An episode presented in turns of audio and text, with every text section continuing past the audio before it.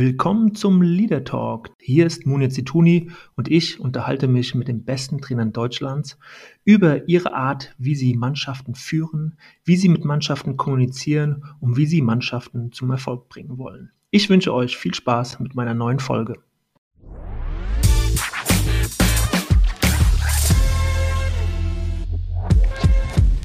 Ja, und heute Stefan Leitl bei mir zu Gast im Leader Talk.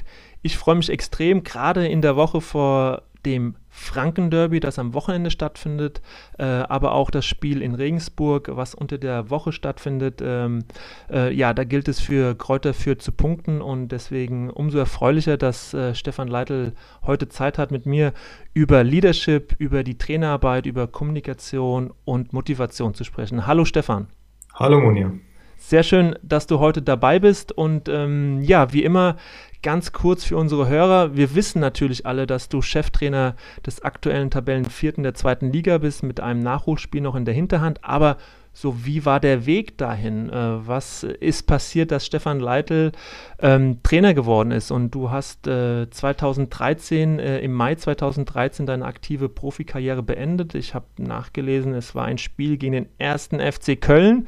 Ich hoffe, das stimmt. Äh, und dann bist du direkt in den Jugendbereich des äh, FC Ingolstadt ähm, gewechselt und hast dort die U17 trainiert, ein Jahr lang und hast 2014 die U23 übernommen für drei Jahre und hast dann ähm, ja, den Sprung äh, zu den Profis geschafft, äh, bist im August 2017 äh, Cheftrainer geworden für ja, knapp ein Jahr in der zweiten Liga und hast dann in der Saison eben 2018, 19 leider den, den Hut nehmen müssen. Nach ähm, ja, einem Sieg aus sechs Spielen haben die Verantwortlichen dann äh, sich für eine andere Lösung entschieden und du bist dann seit Februar 2019 bei Kräuter Fürth nun im Amt. Das heißt, jetzt im Februar waren es zwei Jahre. Das ist ja für für ähm, ja, eine Trainerstation in der zweiten Liga ja schon fast äh, ja, eine Ewigkeit gefühlt.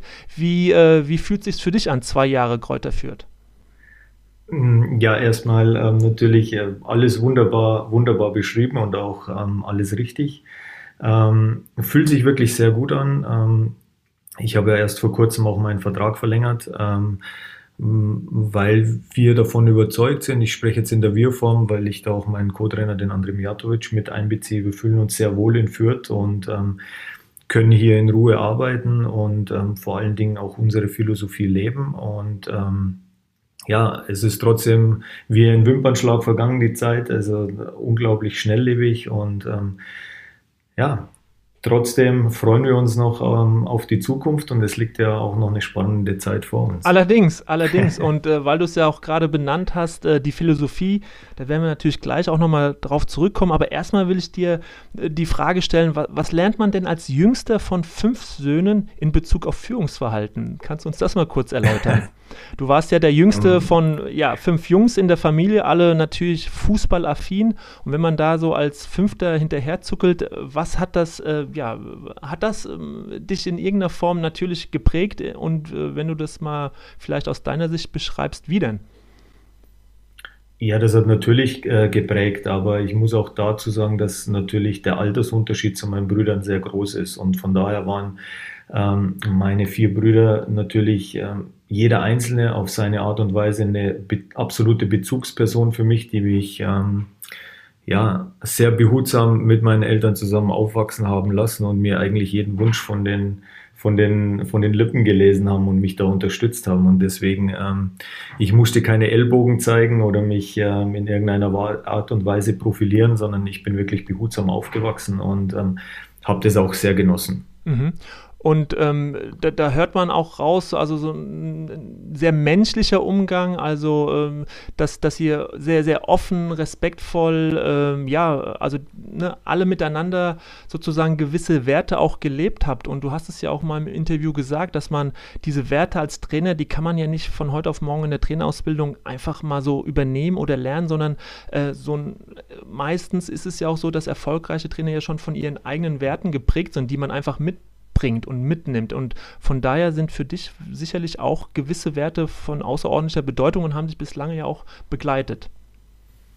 Ja, das hast du schön, schön gesagt. Ähm, diese Werte, die ich ähm, in meiner Erziehung genossen oder erlernen durfte, ähm, spielen natürlich auch eine große Rolle in meiner Führung beziehungsweise in meinem Umgang mit meiner Mannschaft, mit meinen Spielern. Und ähm, genau so wie ich entzogen wurde, ähm, ja, mit dieser Unterstützung, mit dieser Hilfsbereitschaft, ähm, aber auch diszipliniert zu arbeiten und ähm, auch dieses Miteinander, ähm, das wir in der Familie haben, das ähm, bringe ich natürlich oder möchte das natürlich auch in meine Arbeit als Trainer mit einbringen. Und ähm, ich glaube einfach, dass äh, eine Mannschaft, ähm, ja, wenn sie ein gutes Miteinander hat, wenn sie sich akzeptiert, wenn sie hilfsbereit ist, wenn sie ehrlich miteinander umgeht, ähm, eine ehrliche Kommunikation auch pflegt, ähm, dann kann diese Mannschaft auch sehr erfolgreich sein. Da bin ich jetzt auch mal gespannt auf, auf deine Antwort. So ehrliche Kommunikation, das, das hört sich toll an, also ne, definitiv sehr, sehr wichtig, aber in der Umsetzung für viele Trainer auch gar nicht so einfach, weil ehrliche Kommunikation, also worum geht es da? Also äh, lässt man dann wirklich bei Konflikten, die es ja immer wieder auch gibt in der Trainingsarbeit oder nach Niederlagen, lässt man einfach mal die Jungs äh, ja aufeinander los, äh, jeder soll mal sagen, was er denkt. Äh, was bedeutet das ehrlich? Ehrliche Kommunikation? Ja gut, diese ehrliche Kommunikation ist ja wie die Führung an sich ja der Situation auch geschuldet. Natürlich ähm, in einer erfolgreichen Phase ehrliche Kommunikation oder in einer normalen Phase, sagen wir mal zu Saisonbeginn, stelle ich mir halt äh, oder habe ich mir selbst als Spieler oftmals gewünscht, dass ein Trainer mir mal sagt, okay, was, wie plant er mit mir? Wie sieht er mich? Sieht er mich ähm, unter den ersten 18? Sieht er mich vielleicht nur als Ergänzungsspieler?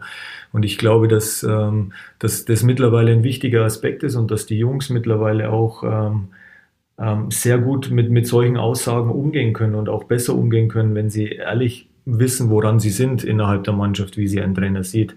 Und auf der anderen Seite natürlich auch, ähm, die, die Diskussion auch zulassen, auch diese ehrliche Kritik, vielleicht innerhalb der Mannschaft, wenn, wenn gewisse Dinge nicht so funktionieren, wie man sich vorstellt. Und ich glaube schon, dass es wichtig ist, dass man da Reizpunkte hat und, und auch Reibung erzeugt oder vielleicht auch diese Reibung innerhalb der Truppe zulässt, mhm. um, um dann ähm, ja vielleicht auch neue Kräfte freizusetzen. Mhm. Und ich, das verstehe ich unter, unter ehrlichem Umgang miteinander. Mhm.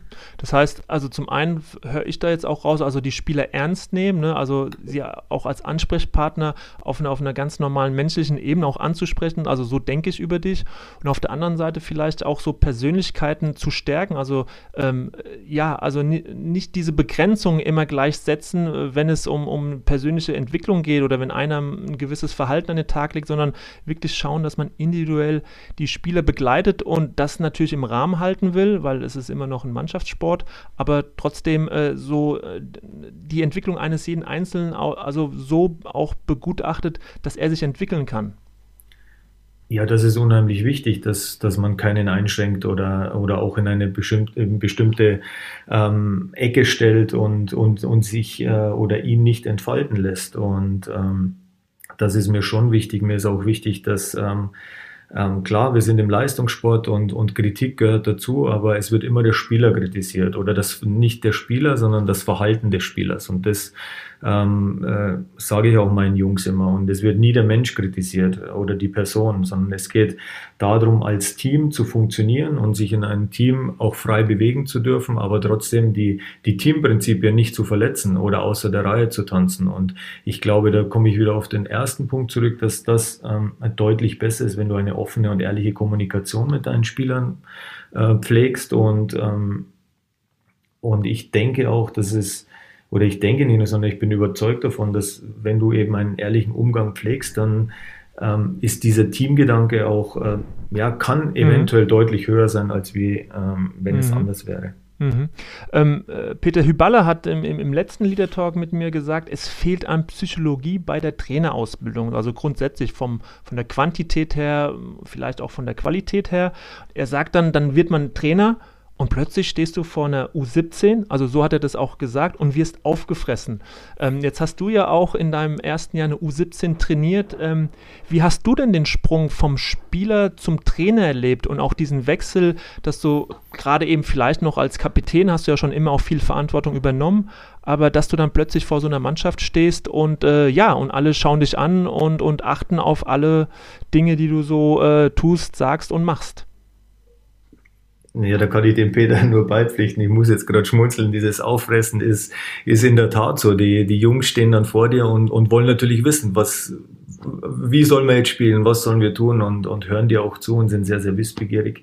Ähm, ich war für diese Erfahrung, ähm, die mir der FC Ingolstadt damals gegeben hat, dass ich ähm, im Jugendbereich anfangen durfte, ähm, Trainer zu sein, sehr, sehr dankbar, weil ähm, weil es ein einfacheres, natürlich ein einfacheres Arbeiten ist. Du kannst auch mal den einen oder anderen Fehler machen. Ähm, du, du kannst dich ausprobieren. Ähm, also es erleichtert dir vieles für deine, für deine weitere Zukunft. Ähm, an sich war es für mich gar keine große Umstellung, weil ich natürlich die Jahre zuvor schon immer in der Verantwortung als Kapitän stand und auch ähm, des Öfteren schon vor, vor der Mannschaft gesprochen habe oder auch ähm, vor Sponsoren. Also das fiel mir jetzt nicht schwer.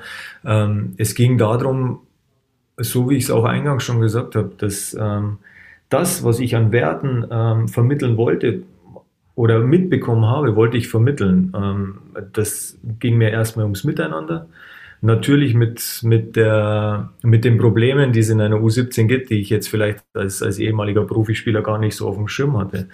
Ähm, aber trotzdem die, die Werte zu vermitteln, ähm, auch den Spaß in den Vordergrund zu stellen und, und immer wieder daran zu appellieren, dass, dass es ein Teamsport ist und, ähm, und auch die Jungs in ihren Träumen zu bestärken, dass, ähm, dass sie ihre Träume leben dürfen, aber dann auch ähm, realistisch zu sein, dass eben nur wenige den Sprung ähm, in den Profibereich schaffen. Und so bin ich da herangegangen und ähm, ich muss auch sagen, Fuß, also jetzt erfolgsmäßig war es, natürlich sehr, sehr schwer. Wir haben damals in der U17 Bundesliga gespielt, waren weniger erfolgreich und mussten dann auch absteigen. Ähm, aber das waren, ja, sehr, sehr wichtige Erfahrungen für mich ähm, in, in, diesem Jahr und äh, dafür bin ich sehr dankbar. Mhm, das kann ich mir äh, vorstellen. Und du warst ja dann insgesamt elf Jahre in Ingolstadt, wenn ich das richtig äh, gerechnet habe. Und dann musstest du ja eigentlich die Umgebung wechseln. Nach elf Jahren, also das ist ja im Fußball, also Ne, das ist nun wirklich eine Ewigkeit. Ne? Elf Jahre bist du also in diesem Verein, FC Ingolstadt, Kapitän, hast gespielt, dann im Jugendbereich, dann Cheftrainer und dann musst du den Verein verlassen. Ist es im Nachgang, also siehst, erkennst du und siehst du da auch äh, viele positive Dinge, die mit dieser Entlassung dann gekommen sind, weil du einfach dich umorientieren musstest, dich nochmal, ja, auch nochmal in Frage stellen musstest, ein neues Umfeld suchen, eine neue Herausforderung und dann eben in Fürth auch ein, ein tolles Pflaster gefunden hast. Also ähm, ne, manchmal ist es ja so, dass in so einer negativen Sache wie Entlassung dann doch viel Positives steckt. Äh, analysierst du das heute auch so? Ja, bin ich, bin ich vollkommen bei dir mit, mit, äh, mit einer Kleinigkeit, die, die für mich klar war. Ich, ich konnte eigentlich, und dafür bin ich dem FC Ingolstadt auch sehr dankbar, gerade in der, gerade mit Harald Gärtner hatte ich natürlich über Jahre hinweg ein sehr, sehr ähm, offenes und, und gutes Verhältnis und nach wie vor. Ähm, und da waren wir auch in der offenen und ehrlichen Kommunikation. Und ich habe auch zu ihm gesagt, ähm, als ich diese, ja, als ich mich dazu entschlossen habe, Trainer zu werden, dass ich irgendwann mal Cheftrainer vom FC Ingolstadt sein möchte. Und das beinhaltet für mich, dass es irgendwann auch mal Schluss sein wird. Und ähm, ich konnte, ich, ich habe mich dahingehend da auf diesen Tag schon irgendwie im Unterbewusstsein vorbereitet und, ähm, und empfand es dann als dann der Tag kam, als gar nicht mehr so schlimm, dass ich jetzt nicht mehr bei meinem, bei meinem Verein bin, bei dem ich elf, über elf Jahre ähm, eine sehr erfolgreiche Zeit hatte. Und ähm, ich habe natürlich dann ähm, nach der Entlassung ähm, ja, mich reflektiert, mich reflektieren lassen, ähm, ähm, mit externen ähm, Leuten gesprochen und, und das Ganze aufgearbeitet und ähm, war auch sehr wichtig, auch mit, mit vielen Spielern noch nach wie vor mhm. im Kontakt und, und mich reflektieren lassen. Und Wenn du sagst, sehr, sehr reflektieren wichtig. lassen, Stefan, ähm, äh, kannst du oder magst du da kurz drüber reden, weil es ja auch ein Bereich ist von Trainern, die, die das immer mehr suchen auch oder gewisse äh, Personen auch aufsuchen, um sich reflektieren zu lassen. Wie hast du das gehalten? Waren es dann Freunde, war es Familie oder waren es auch äh, einfach externe Spezialisten teilweise?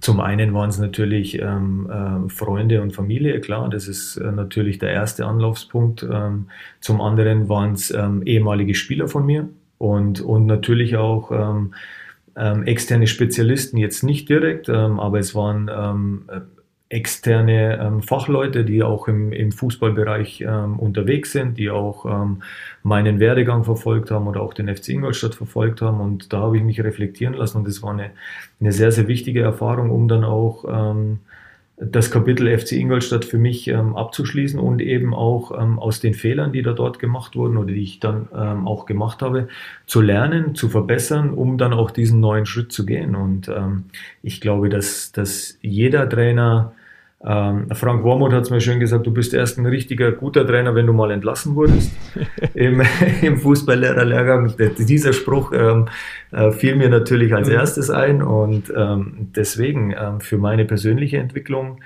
war das sehr wichtig. Ähm, ich habe ähm, versucht, aus mein, oder versuche nach wie vor, ähm, diese Fehler ähm, nicht mehr zu machen, die ich in Ingolstadt gemacht habe und ähm, um mich einfach auch als Person mhm. bzw. als Trainer weiterzuentwickeln. Also ohne, dass wir uns da jetzt Ewigkeiten äh, aufhalten, aber ne, wenn, wenn man so für sich selbst erkennt, Fehler und du benennst es so klar, magst du kurz ein, zwei Dinge sagen, äh, wo, wo du weißt, okay, das äh, mache ich heute besser oder das ist mir damals nicht so gut gelungen und da erkenne ich auch eine Weiterentwicklung? Ja, zum einen war es natürlich äh, die Situation, dass ich lange im Verein war und du wirst dann Cheftrainer und hast natürlich dann einen sehr engen Bezug zu allen Beteiligten und willst es jedem recht machen, ja, der, der natürlich auch lange mit dir im Verein ist. Und ähm, davon habe ich mich schon, schon gelöst auch, ähm, muss, ich, muss ich ganz klar sagen. Ähm, ein Teil war sicherlich die, die taktische Ausrichtung von, von mir. Ähm, ähm, was ähm, im Nachhinein eben falsch war, dass, ähm, dass ich sehr wieder daraufhin zurück wollte, wie der FC Ingolstadt gespielt hat unter, ähm, unter Ralf Hasenhüttl und da eigentlich seine erfolgreichsten Zeit als, mhm. als Verein, weil Natürlich. ja auch noch viele Spieler da waren, mhm. ähm, die unter Hasi gespielt haben, aber auch im Nachgang nicht mehr bereit waren, diesen, diesen, diesen Weg zu gehen. Das heißt, ich hätte früher, früher da ähm, umswitchen müssen dann auch. Mhm. Ja, das ähm, waren okay. eigentlich diese, ja. diese zwei mhm. Themen, mhm. die für mich dann ähm, eigentlich im, im Nachgang dann auch ähm, sich am meisten herauskristallisiert mhm. haben. Ja, ja wichtige Erkenntnisse äh, und wenn man die dann so bewusst äh, auch ähm, für sich feststellt, ganz, ganz wichtig, ja auch dann für, für die nächste Station. Jetzt bist du ja seit Februar 2019 in Fürth und ähm, ich lese das immer wieder, äh, es wird auch, ne, du entwickelst die Mannschaft weiter, Stück für Stück.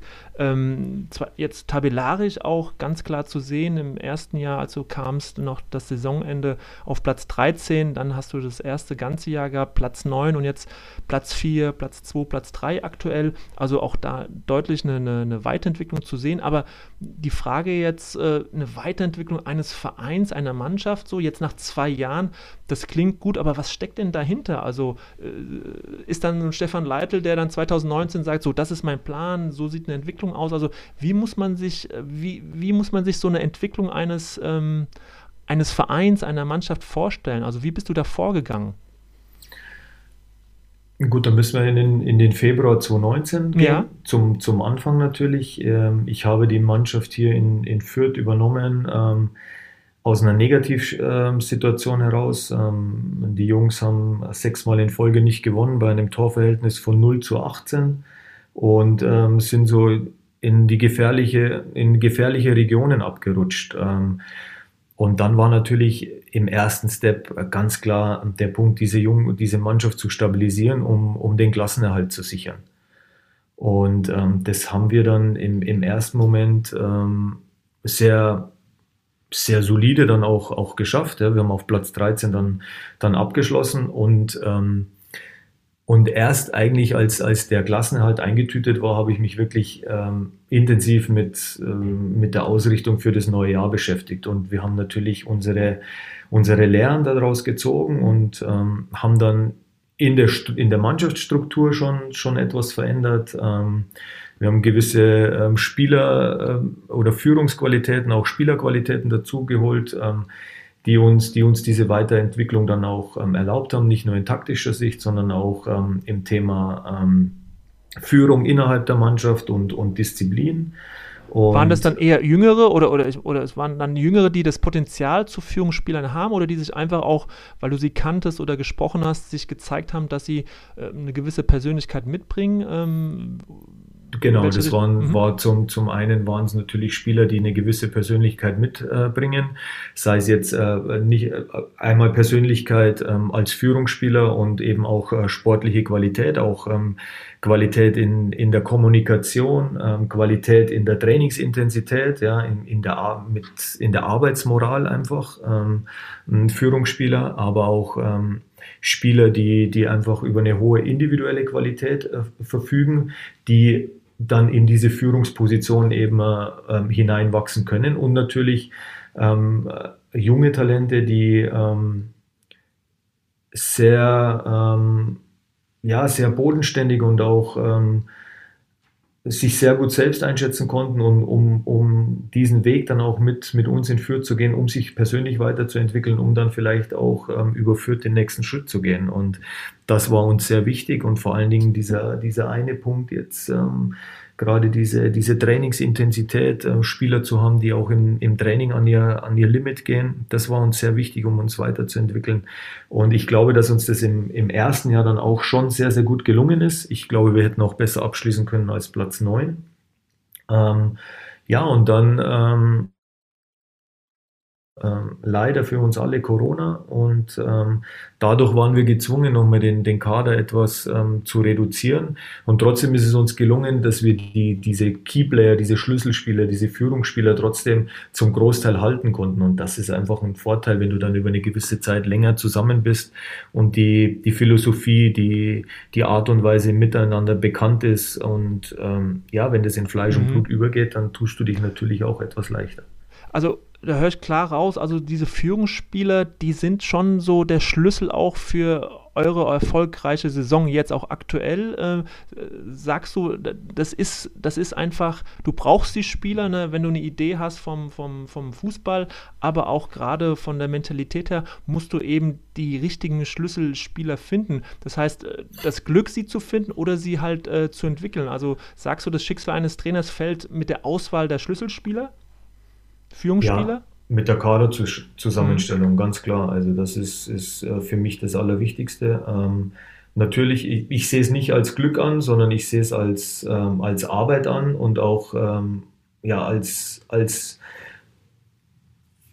als viel Arbeit, diese, diese Spieler zu finden, weil wenn wir jetzt über ein Thema sprechen, du möchtest einen, einen, einen Führungsspieler haben, der auch im Training ähm, also, ähm, ein Siegertyp ist und äh, eine hohe Trainingsintensität hat, dann bedeutet das natürlich, dass du, dass du viele Trainingseinheiten dann auch beobachtest oder beobachten lässt, um da ein Feedback zu bekommen, ähm, ist aktuell natürlich nicht möglich. Ähm, aber natürlich auch durch intensive Gespräche und ähm, und Feedback über, ja, über gewisse Kanäle einfach den Spieler noch, noch mehr in den Vordergrund zu stellen, noch mehr zu erfahren. Mhm. Und wenn es dann ein junger Spieler ist, der gewisse Attribute mitbringt, ihn dann natürlich auch dorthin zu bringen, um irgendwann mal Führungsspieler zu sein. Mhm. Und äh, wenn du sagst, also viele junge Spieler auch, die du integriert hast, die jetzt äh, ja zusammengewachsen sind zu einer Mannschaft, wie, äh, wie wichtig ist da das Auftreten jetzt auch während eines Spiels ähm, an der Außenlinie? Wie, wie handelst du das? Du bist ja, also so wie ich dich äh, außen kennengelernt habe, außerhalb des, äh, des Spielfeldes, bist du ja ein, ein wie soll ich sagen, ein, ein sehr verschmitzt, humorvoller, äh, äh, ja, äh, einfach sehr, sehr umgänglicher Mensch. Ähm, wie äh, hältst du es an der Außenlinie? Äh, Gibt es da eine Bewusstheit dafür? Ist das alles spontan, emotional? Wie emotional sollte eigentlich ein Trainer sein? Machst du dir da überhaupt Gedanken oder, oder sagst du, ich bin so, wie ich bin und das ist relativ ruhig? Oder wie, wie, wie ergeht es dir an der Außenlinie bei Spielen?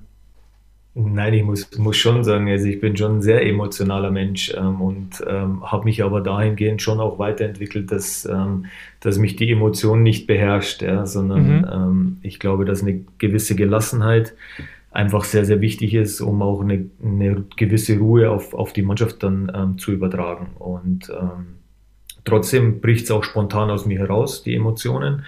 Ich glaube, das gehört dazu und das, das muss man dann auch mal zulassen. Ähm, der Umgang mit meinen Spielern ist, ist sehr, sehr eng und ist, ist, ist immer gleich, aber der Situation natürlich ähm, geschuldet oder angebracht. Mhm. Und ähm, ich glaube, wir haben, ja, wir haben einen sehr, sehr engen Draht miteinander, die Jungs äh, äh, zu mir und ähm, sie wissen, dass die Tür hier immer für sie offen ist. Sie können mit allem kommen. Ähm, das heißt nicht, dass ich alles wissen muss, ähm, aber mhm. wenn einmal jemand oder je, ein Spieler das Bedürfnis hat, ähm, sich mir öffnen zu wollen, dann kann er das gerne hier machen. Und mhm. Ich glaube, das schätzen die Jungs auch dann im Umgang untereinander, auch nicht nur mit mir, sondern mit dem mhm. kompletten Trainerteam aber das ist ja so eine Floskel oftmals. Ne? Habe ich auch ne, viele Trainer erlebt, so, ja, die Tür ist immer auf, wenn einer was sagen will und mit mir darüber sprechen will, hier, ne, die Tür ist auf und so. Und es war eigentlich, du spürst es oftmals, naja, wenn du dann wirklich da drin gestanden hast, dann hat er dir ne, dich um den Kopf äh, kürzer gemacht. Ähm, du sagst aber trotzdem, ihr seid eben so eng zusammen. Äh, die Spieler nutzen das. Ähm, äh, erzähl mal so ein bisschen aus der Praxis. Ist das dann wirklich so, ähm, dass äh, auch so Einladungen von dir dann auch wirklich auch angenommen werden, dass die Spieler merken, so, nee, der meint es auch ernst und es wird auch tatsächlich gelebt? Sowas wächst natürlich auch äh, in, mit der Zeit, ja, in, in, der man zusammen ist. Vertrauen musst, musst du dir natürlich auch erarbeiten. Und ich kann jetzt äh, diese Floskel, so wie du sie genannt hast, ähm, natürlich, wenn ich, wenn ich nur äh, mit Floskeln arbeite und, und das so handhabe, dann wird, auch, wird sich auch kein Spieler mehr ähm, äh, trauen, ins Trainerbüro zu kommen. Aber es kommt natürlich ähm, immer wieder vor, dass der eine oder andere kommt und, und mit mir über gewisse Situationen dann auch reden muss. Und das sind dann auch ähm, sehr emotionale Gespräche manchmal, die mich dann auch in, in, einer gewissen Art und Weise berühren. Aber die Jungs wissen dann auch, okay, jetzt geht es um den Menschen und, und nicht um den Spieler. Und ähm, das kann ich dann ganz gut unterscheiden. Ähm, trotzdem ist es natürlich so, dass, dass wir in einer Leistungsgesellschaft leben und ähm, und dass, ähm, dass du natürlich den Hintergrund kennen musst, wenn etwas vielleicht nicht so läuft, äh, wie, wie sich der Spieler oder der Trainer vorstellt. Ähm, trotzdem musst du den Spieler auch immer aufgrund seiner Leistung bewerten. Mhm. Und, und, das versuche ich einfach durch offene mhm. Gespräche dann auch mit den Jungs zu kommunizieren. Äh, da, da höre ich eine, also so eine Authentizität raus, Ehrlichkeit und ähm, zuletzt hat euer Manager auch äh, gesagt, naja, der Stefan Leitl, der, der steht total für die Werte dieses Vereins, der lebt die, der setzt die um und überträgt die auf die Mannschaft. Was sind das diese Werte? Also Kräuter Fürth, Stefan Leitl, ähnelt es sich äh, von den Werten her, für die man stehen will? Also so eine Bodenständigkeit, Ehrlichkeit oder, oder habe ich das falsch verstanden? Nee, das stimmt schon. Also mhm. ähm, diese Werte, mit denen kann ich mich total identifizieren. Ja, diese, dieses familiärische im Verein. Ähm, es ähm, war für mich jetzt auch ähm, sicherlich ausschlaggebend, ähm, den nächsten Schritt dann nach, nach dieser, ja, nach der Entlassung in Ingolstadt zu gehen, dass du, dass du dir dann auch vielleicht bewusst dann diesen nächsten Verein dann auch aussuchst und ähm, äh, da kann ich mir 100 zu 100 Prozent identifizieren, aber der Verein kam ja auch auf mich zu, aufgrund der Art und Weise, wie wir Fußball gespielt haben oder haben lassen in Ingolstadt. Und ich glaube, dass sich der Verein auch mit dieser Philosophie ähm, identifizieren kann und deshalb ähm, passt es natürlich aktuell auch. Und ähm, wie gesagt, ich für mich ist, ist der Schlüssel zum Erfolg eben eine ehrliche Kommunikation und ähm, Erfolg jetzt nicht nur immer gemessen an den Ergebnissen, was ja natürlich in der Leistungsgesellschaft immer an erster Stelle steht, aber es geht natürlich auch ähm, hier noch darum, ähm, Spieler weiterzuentwickeln, ähm, junge Spieler an, an, an den Profibereich heranzuführen. Und da siehst du natürlich dann auch schon Erfolge ähm, in der Art und Weise, wie wir dann arbeiten mit den Jungs und nicht nur auf dem Trainingsplatz, sondern eben auch außerhalb. Mhm, mh.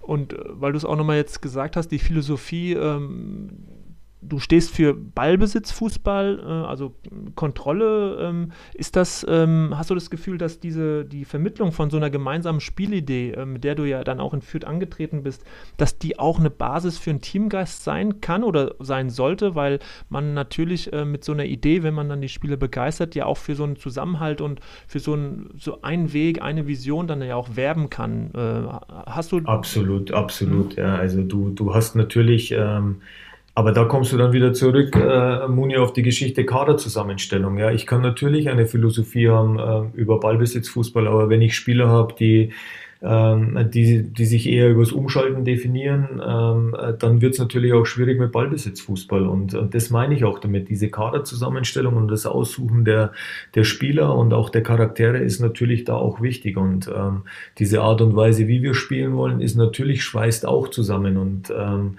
hat natürlich auch ein Mannschaftsziel. Und, und, und jeder in der Mannschaft steht hinter dieser Art und, und bringt sich ein.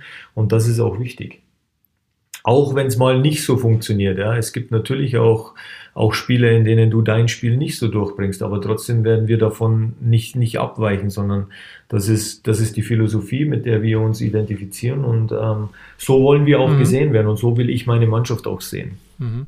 Jetzt hast du gerade mit Umschalten ein echt fußballspezifisches Wort gesagt. Das erste in dem ganzen Gespräch nach einer halben Stunde. Also wir kommen im Moment äh, echt gut ohne aus. Äh, es gibt ja, und darauf ziele ich ja jetzt auch ab, so diese Diskussion über diese all diese vielen Wörter, die kein Fußballfan mehr so richtig versteht, weil sich da der eine oder andere Trainer einfach auch in einer gewissen Weise dann verliert in so ja, technischen äh, Ausdrücken. Ähm, wie sie, äh, ich habe den Eindruck, du, du, du schaffst es, so, so eine doch komplizierte Spielphilosophie, wie der Ballbesitzfußball ist, dann doch recht einfach rüberzubringen. Also du bist schon auch ein Anhänger davon, die Dinge auch einfach zu halten und äh, die Dinge nicht komplizierter zu machen, als sie sind. Ähm, äh, du kennst auch Kollegen, die die natürlich dann auch äh, ja, sehr, sehr äh, ausschweifend äh, reden und, und, und erklären. Ähm, hältst du es eher äh, angemessen, das einfacher zu halten? Wie siehst du es?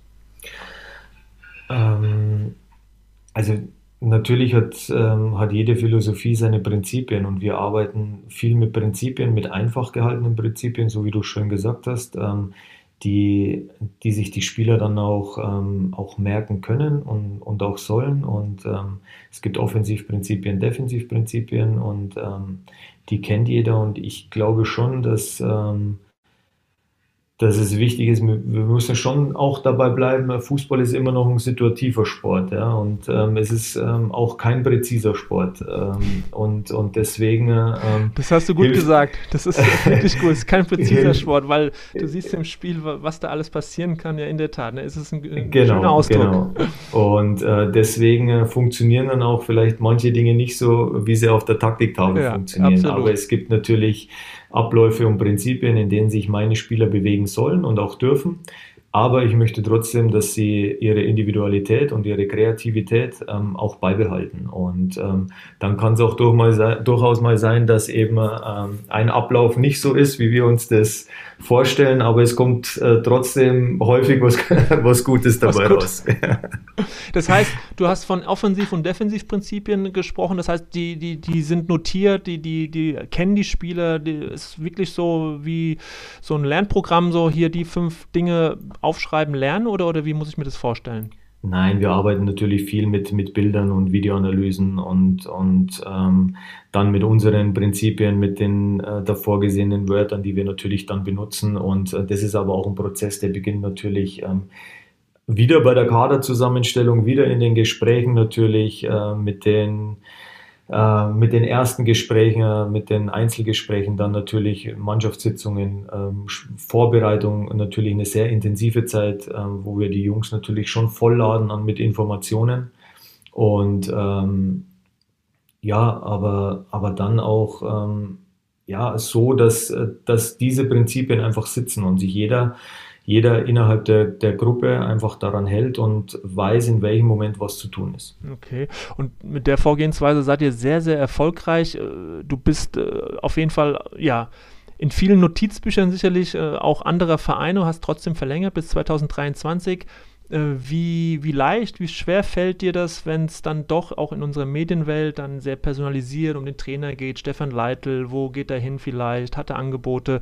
Die Spieler sicherlich gucken sich das auch dann immer sehr genau an, wie ich auch weiß, äh, was der Trainer so macht. Verändert er sich oder auch nicht, etc. Du weißt, was ich meine. Mhm. Wie, wie leicht äh, oder wie schwer ist es für einen Trainer, der erfolgreich ist, der sich auf die Arbeit mit der Mannschaft konzentriert? Und dann kommen einfach diese persönlichen Dinge, die Medien und du musst da wirklich gucken, äh, ne, bin ich und bleibe ich auch der, der, der ich jetzt auch zuvor war und, und verbiege mich da nicht? Und äh, ist das auch ein, ein Lernfeld, äh, wo du jetzt auch schon wieder ein Schrittchen weiter bist? Ja, ich glaube schon, dass ich da, dass ich mich da auch weiterentwickelt habe, aber du, du musst natürlich ähm, auch vor der Mannschaft immer authentisch bleiben. Mhm. Und ähm, ähm, die Jungs merken ja ähm, sofort, wenn sich der Trainer verstellt äh, oder wenn, wenn irgendwas ist. Also ähm, die sind ja, ähm, die haben da schon ein feines mhm. Gespür dafür. Aber ich muss auch sagen, dass, dass mein Umfeld, ähm, da haben wir ja auch schon drüber gesprochen, sei es jetzt Familie, Freunde, auch, ja, ich, ich sage es mal, externe Berater oder Agentur mhm. dann dass ich da einfach immer ähm, sehr gut reflektiert werde und mir auch immer wieder ähm, da Rat hole, ähm, welche Verhaltensweisen oder, oder wie sie mich sehen. Und ich glaube, ich bringe das oder bekomme das aktuell ganz gut hin. Ähm, also selbst wenn du mal abheben solltillst, die, die schaffen es. Die holen mich schon auf den Boden wieder runter. genau, die holen mich da schon braucht sich keiner Sorgen zu machen. Aber da braucht sich auch keiner Sorgen zu ja. machen. Nee, ähm, ich, äh, ich glaube, dass das Wichtigste als Trainer sind einfach sind die Jungs, die Spieler. Ähm, und ähm, als Trainer bist du jemand, der einen Weg vorgeben kann, der die Jungs begleitet und unterstützen soll. Aber die Jungs stehen auf dem Acker und, und müssen spielen. Und ähm, deshalb ist es meine Aufgabe, sie ja, so aufzustellen, dass sie den größtmöglichen Spaß haben und, und gleichzeitig auch für uns den größtmöglichen mhm. Erfolg dann bieten. Und trotzdem dann nochmal abschließen, also Vertrauen, höre ich einfach raus, ist so, so ein Schlüsselwort für euch, für deine Arbeit, für, für euer Tun, für euer gemeinsames Tun. Also Vertrauen scheint mir ne, so alles ähm, abzubilden, wenn man es mit einem Wort erstmal beschreiben wollte. Dem habe ich nichts hinzuzufügen. Ja, das, das hört sich doch gut an. So, ja. Nein, weil ich bin natürlich auch jetzt äh, aufgrund der vielen Interviews mit Trainern, glaube ich eben definitiv äh, daran, dass äh, auch in der Wirtschaft äh, Vereine, dass Führungskräfte ja ganz klar diese, diese, diese, diese Basics haben müssen. Wie gehe ich mit Menschen um? Vertrauensbasis, Rückenstärken, Rückendeckung, äh, Kommunikation auf Augenhöhe etc. Und da glaube ich eben fest dran und äh, auch diese Interviews sollen eben auch den Leuten da draußen, die dann zuhören, auch, auch zeigen, hey Leute, am Ende ist es relativ einfach, wie, wie manchmal Erfolg erzielt werden kann. Du musst halt einfach so gestrickt sein. Das ist manchmal nicht einfach, aber äh, ja, sowas wie Vertrauen hört sich einfach erstmal so ja ganz banal an, aber es ist eine kolossale Arbeit, ne? Und das hast du ja eben oder vorhin ja dann auch gut beschrieben, was das eigentlich alles bedeutet: Auswahl der Spieler, äh, der Umgang Tag für Tag, Training, Spielanalyse etc. Und überall muss quasi dieses Vertrauen mit einfließen. Deswegen das nochmal so als Zusammenfassung. Ich hoffe, ich habe das gut zusammengefasst. Das hast du sehr gut zusammengefasst. danke, Stefan. Und ähm, äh, ja, jetzt äh, zum, zum Schluss ähm, stelle ich ja auch jedem äh, Trainer äh, die Frage, äh, ja, welche drei Trainer haben dich äh, beeindruckt, geprägt, geformt? welche drei Trainer fallen dir ein? Über welche drei Trainer möchtest du kurz reden und auch vielleicht mal so aus dem Nähkästchen, warum diese Personen dich auch in deiner Trainerarbeit irgendwie ähm, ja, geprägt haben, vorangebracht haben? Also vorab muss ich sagen, das ist die schwierigste Frage heute zu beantworten. Ähm, ich habe mir da echt Gedanken gemacht, weil ich natürlich deinen Podcast auch ver verfolgt habe. Und mir sind natürlich ähm, fast alle eingefallen, die ja, ich jetzt natürlich. nennen könnte. Und ähm, ich würde es jetzt mal so beschreiben, ich würde jetzt mal alle meine Jugendtrainer als einen Trainer nehmen, wenn ja. das okay ist. Ja, bei Bayern, bei, bei Bayern. Bei, genau, bei meinem Heimatverein, in, beim FC Ismaning in Unterhaching und vor allen Dingen natürlich bei Bayern München ähm, wo ich ja meine komplette Jugend fast verbracht habe, ähm, weil jeder einzelne Trainer mir immer Freude und Spaß vermittelt hat und ähm, ja. Magst du da ein paar mal kurz nennen, ohne dass du jetzt äh, Anspruch auf Vollständigkeit hast? Welche Trainer, einfach auch wenn sie nicht so bekannt sind, wer war das? Ja, doch, da sind schon Bekannte dann auch dabei, aber ich würde die echt okay. gemeinsam bitte so lassen. Also, ja. wie gesagt, mhm. da möchte, das ist einfach ein großer Dank an alle, weil sie mhm. mir ähm, viele Werte vermittelt haben, mich immer mit immer unterstützt haben und ich einfach mit Freude ähm, das machen durfte, was ich, was ich oder was ich nach wie vor so liebe, nämlich Fußball spielen. Ähm, im, Im Profibereich natürlich ähm, ein, ein Trainer, der, der mich sehr geprägt hat auch, ähm, nämlich Wolfgang Frank. Ähm, ich hatte ihn leider nur äh, nicht ganz so lange ähm, in Unterhaching als Trainer.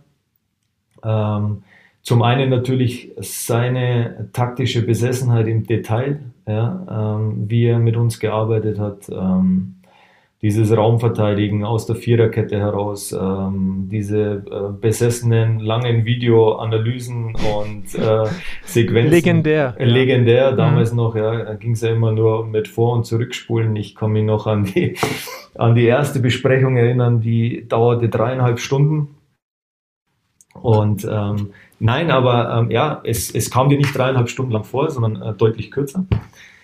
Ähm, und dann natürlich seine Arbeit im Detail mit, mit den Spielern. Aber was mich ähm, sehr beeindruckt hat, war vor allen Dingen sein Umgang mit den Spielern. Ich hatte sehr, sehr viele, ja, war oft mit ihm beim Kaffee trinken. Ich habe einfach sehr, sehr viel von ihm gelernt, ja, sehr viel übers Leben gelernt. Ähm, Ähm, natürlich auch mhm. über, über den Fußball und deswegen äh, schon eine, eine prägende Person und ähm, eine echte ist auch Beziehung. So, es klingt nach einer ja, echten Beziehung. Ja, wirklich eine echte Beziehung und äh, bin auch sehr, sehr glücklich darüber. Ich habe nach wie vor sehr, sehr guten Kontakt auch mit, mit äh, Sebastian Frank, mit seinem Sohn.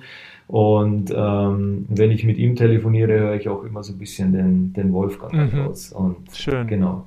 Schön. Deswegen eine sehr, sehr prägende Figur ja. in, meiner, in meiner Karriere. Und ähm, dann eine natürlich noch zum Schluss, nämlich Benno Möllmann. Der dich so ein ähm, bisschen den Trainerjob geschubst hat, habe ich genau, irgendwo genau. mal gelesen. Mhm. Also zum einen erstmal, weil er mich zum Ende meiner Laufbahn äh, nochmal ähm, Richtung Höchstleistung gebracht hat, ähm, muss ich auch mich einfach seine, ja, seine authentische Art, seine ehrliche Art, sein ehrlicher Umgang mit uns ähm, als Mannschaft auch ähm, wirklich beeindruckt hat und dann natürlich ähm, ich weiß nicht, ob er es bewusst gemacht hat oder ob, er, ob er es, er hat es sicherlich bewusst gemacht, ähm, nur weil ich schon etwas älterer Spieler war, mir den Trainerjob nahezulegen. Ähm, vielleicht wollte er schon mal etwas vorbauen, aber wie gesagt, er, er hat mich schon in diese Schiene gebracht und dafür bin ich ihm sehr dankbar. Ja, das äh, hast du, also gerade auch, was du über Wolfgang Frank gesagt hast, der hier im Rhein-Main-Gebiet ja auch eine prägende Figur war, äh, Offenbach-Mainz. Äh, ja, ja, sehr, sehr schöne Worte, die du gefunden hast, auch für Benno Möllmann und, an, und natürlich auch die Worte an all die Jugendtrainer, die du hattest. Ähm, ja, äh, Stefan, es war ein sehr, sehr äh, schönes Gespräch, äh, intensives, äh, informatives. Vielen, vielen Dank. Ähm, in der Derby-Woche jetzt ähm, trotzdem natürlich auch die Frage, ähm, seid ihr gerüstet für für das große Spiel, was ja im Frankenland wirklich elektrisiert, normalerweise für volle Buden im Stadion sorgt. Diesmal ohne Zuschauer, aber trotzdem denke ich mal, ähm, auch wenn ihr äh, natürlich Regensburg am, am Mittwoch gehabt habt, dann äh, ist natürlich ein Highlight der Saison definitiv dieses Spiel, oder? Ja, ich meine, du kennst es ja auch ähm, aus deiner Zeit, die du mal hier in der Region verbracht ja. hast. Das ist natürlich für für die Frankenregion, für Mittelfranken oder beziehungsweise für ganz Franken das Spiel des Jahres. Mhm. Und ähm, trotzdem haben wir eine sehr, sehr schwierige Aufgabe jetzt am Mittwoch vor der Brust in Regensburg. Und ähm, da gilt es jetzt fokussiert an diese Aufgabe ranzugehen, ähm, gutes Spiel zu machen und, und zu punkten. Und dann freuen wir uns natürlich auf dieses Spiel, was ähm, sicherlich ähm, viele Zuschauer verdient hätte. Ähm, leider momentan nicht möglich, aber wir freuen uns trotzdem auf, auf dieses Ereignis. Und als allerletzte Frage, Stefan, seid ihr bereit? Wollt ihr die Bundesliga? Also ist das was, äh, bist du das schon öfters gefragt worden, frage ich jetzt einfach mal? Ich habe das vorher, noch, ich, ja natürlich, das Öfteren schon, aber das habe ich vielleicht vorher noch, noch vergessen, als wir auch über eine Entwicklung einer Mannschaft gesprochen, geht es natürlich auch um, um, die, um die Ziele, die man hat mit einer Mannschaft, ob sich diese Mann, ob sich die Mannschaft einfach auch mit mit dem Ziel identifizieren kann. Und wir haben das tatsächlich so gemacht und das meine ich auch ehrlich. Wir haben, für uns war wichtig, die Klasse so schnell wie möglich zu sichern. Das ist uns am 22. Spieltag gelungen mit, mit 42 Punkten dann auch. Und ähm, jetzt haben wir das nächste Ziel vor Augen, das ist, ähm, sind 50 Punkte.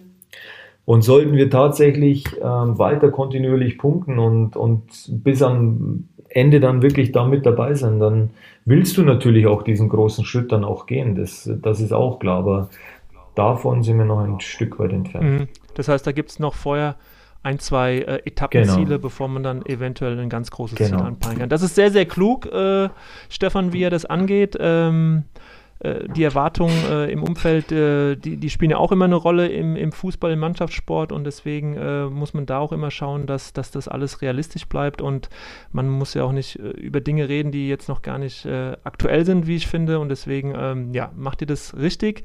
Ich wünsche dir viel Erfolg, Stefan. Vielen, vielen Dank, dass du dir die Zeit genommen hast und ähm, toi, toi, toi und bis ganz bald. Vielen Dank, Moni. Hat sehr viel Spaß gemacht. Vielen Danke Dank. dir. Tschüss. Tschüss.